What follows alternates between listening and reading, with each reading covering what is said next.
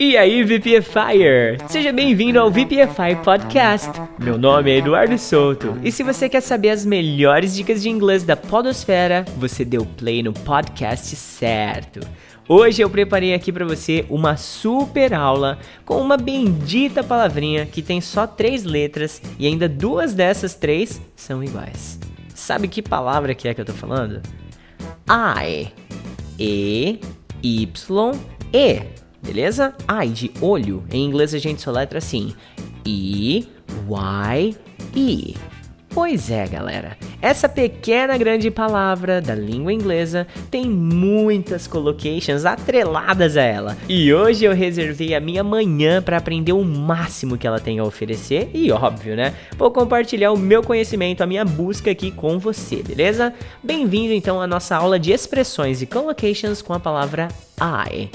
Quando você fala de the eye of something, é porque você está se referindo exclusivamente ao centro de alguma coisa. Para todas as expressões e collocations, eu vou dar exemplos para fixar mais essa informação na sua cabecinha, beleza?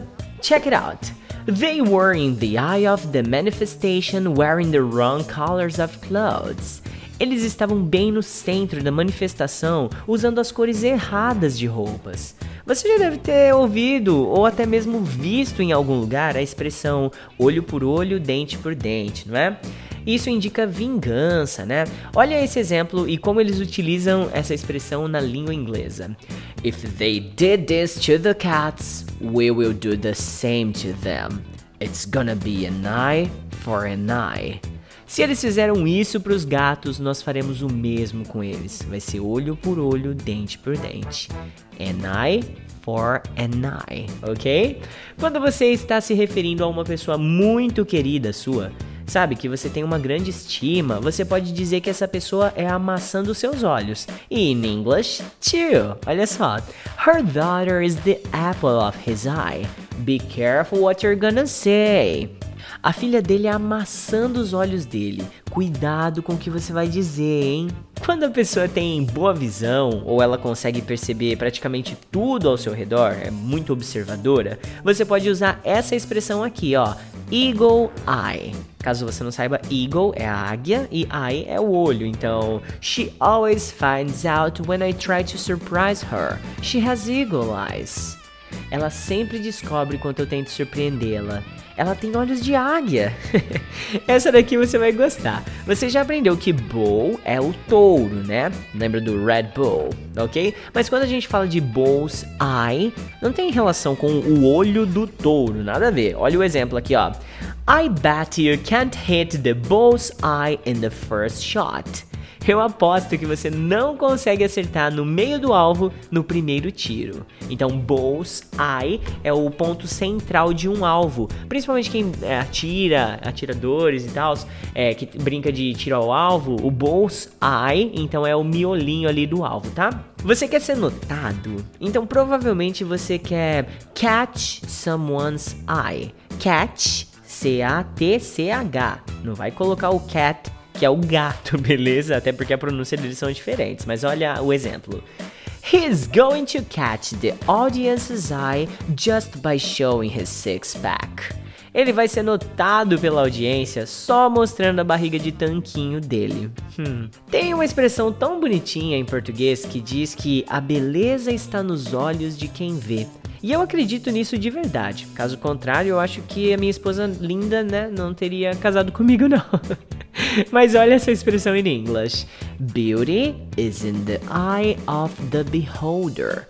A beleza está nos olhos de quem vê. Beholder significa observador. Mas lógico, né? As traduções não podem ser feitas ao pé da letra, então, please, ok? Uma pessoa super conhecida que chama atenção, tipo uma celebridade, a gente pode falar que ela tá sempre in the public eye, no olho público. Olha, olha esse exemplo, ó. They didn't know how to deal with the band after being in the public eye.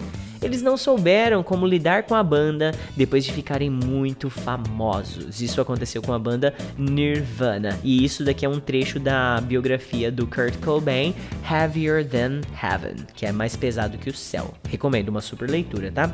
Hoje de manhã, enquanto eu tava correndo, eu ouvi um podcast de tecnologia e eles estavam falando sobre os depoimentos das gigantes das redes sociais e tecnologia, né? Tipo Google, Apple, Amazon, Facebook e as big techs do momento. E apareceu uma expressão bem legal, olha só. More than meets the eye. Ele usou essa expressão para falar que tem muita coisa por trás dessas empresas, muito além do que a gente consegue ver com os nossos olhinhos, sabe? O que os nossos olhos conseguem realmente ver. Então dá uma olhada nesse exemplo.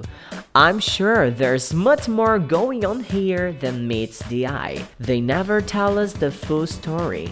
Eu tenho certeza que tá rolando muito mais coisa do que a gente consegue ver. Eles nunca contam a verdade toda pra gente. More than meets the eye. Legal, né? Você concorda com tudo que eu falei até agora? Ótimo, então esse exemplo é para você. Olha só. We see eye to eye that this podcast has a lot of interesting information. Ou seja, nós concordamos que este podcast tem muita informação interessante. Quando você diz see eye to eye, é quando você concorda com alguém, tá bom? Beleza.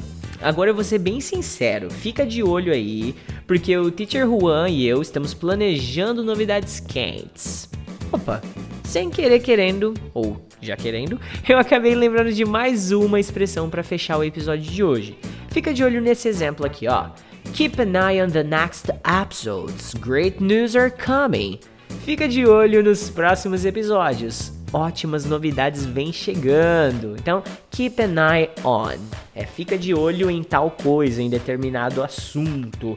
Bom, por hoje foi isso, né, galera? Você aprendeu mais que 10 expressões aqui com essa mini palavra de três letras, o I, e eu espero que você tenha gostado bastante e aprendido mais ainda, ok? Melhorado ainda mais o seu inglês.